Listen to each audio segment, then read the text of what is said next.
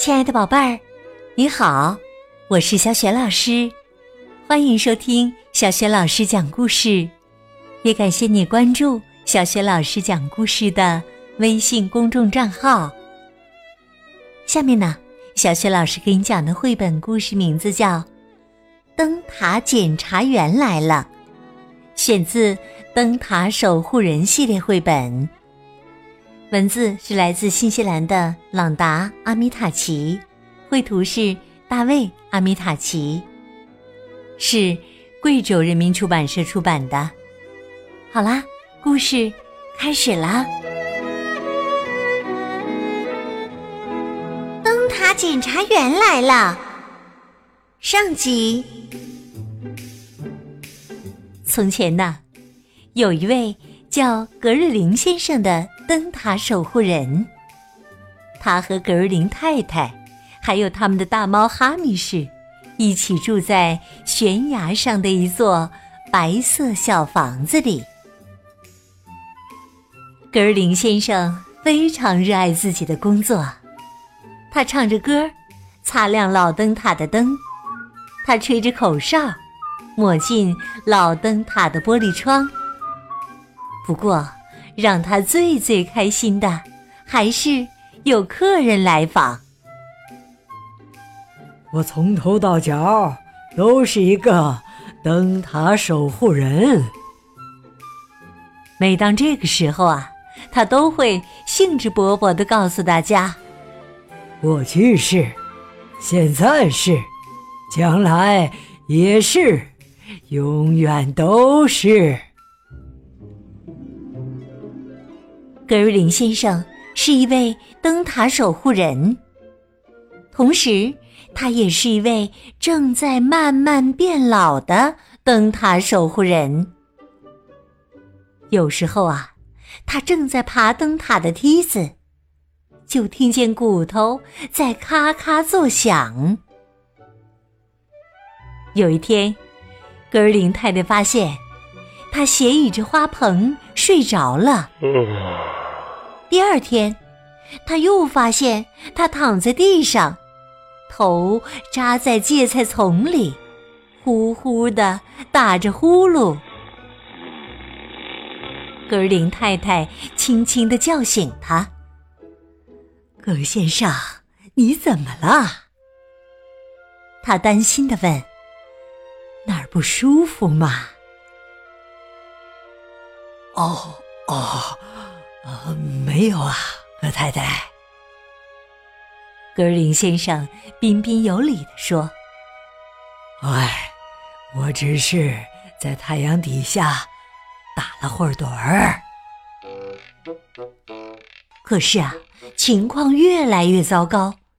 一天下午，格林先生跟哈密士划着小船去灯塔。准备在黄昏时把灯点亮。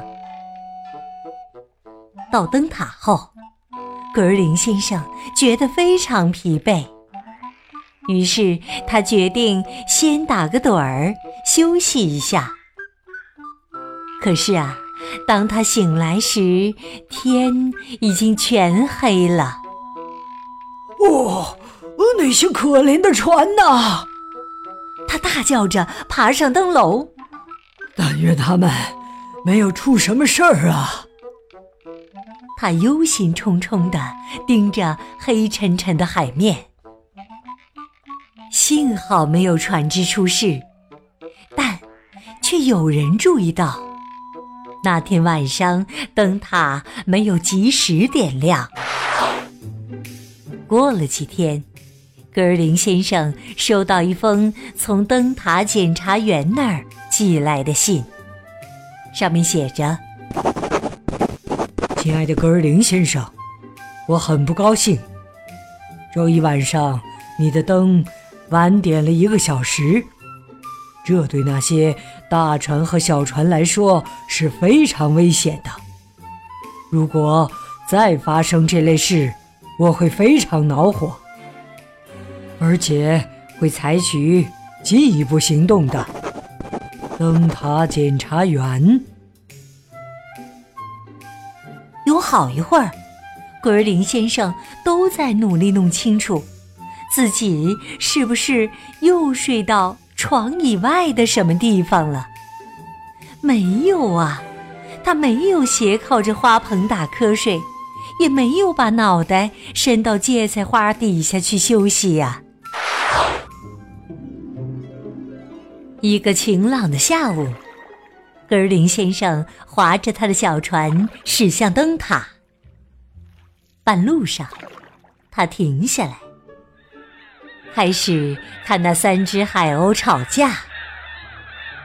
小船儿一上一下，轻轻地摇着。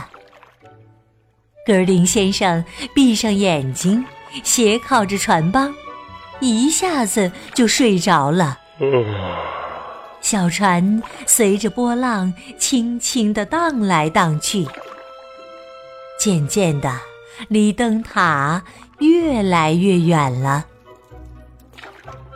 见灯塔上的灯迟迟没亮，格尔林太太开始担心起来。她打了个电话给海岸巡逻员。巡逻员在电话那端大声喊着：“别担心，亲爱的，我马上派一艘小艇去找他。我们很快就会找到他的。没准儿他又睡着了。”不过，倒是格尔林先生和哈密士先发现了海岸巡逻员。小船撞到巡逻艇上。发出很大的响声，惊醒了格林先生。他被吓呆了，好一会儿才回过神来。海岸巡逻员朝他喊道：“总算找到您了！现在您坐好，抓稳。我们要把您和小船拖到灯塔那儿去。趁还没有人发现，赶快把灯点亮吧。”可是啊，格尔林先生很不走运。第二天，三个灯塔检查员走进了他们的白色小房子。他们都穿着深色制服，都拉长了脸。我们非常生气，格尔林先生。他们说：“您老是打瞌睡。”这对一名灯塔守护人来说可不行啊！我们必须采取行动了。这么多年，你一直是位认真负责的灯塔守护人，可是现在，您需要休息。我们会把您的工作交给一个年轻人来做的。再见，格尔林先生。他们伸出手来，拿走灯塔钥匙。然后离开了。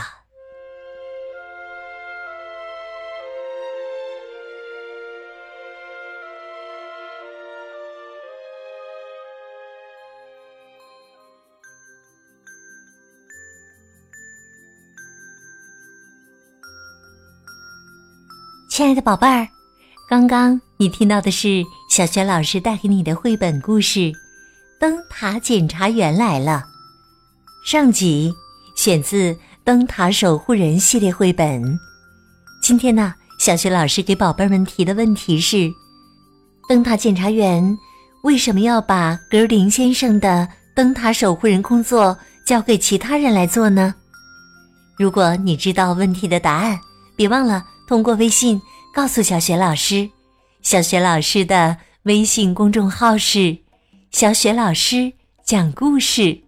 欢迎宝宝、宝妈和宝贝来关注微信平台上，除了小学老师每天更新的绘本故事以外，还有《三字经》的故事、成语故事、小学老师朗读的课文，还有原创文章，还有粉丝的福利活动。对了，小学老师讲过的很多绘本童书，在小学老师优选小程序当中也可以找得到。我的个人微信号也在微信平台页面当中。那么，格尔林先生真的当不成灯塔守护人了吗？灯塔检查员来了，下集当中我们再见。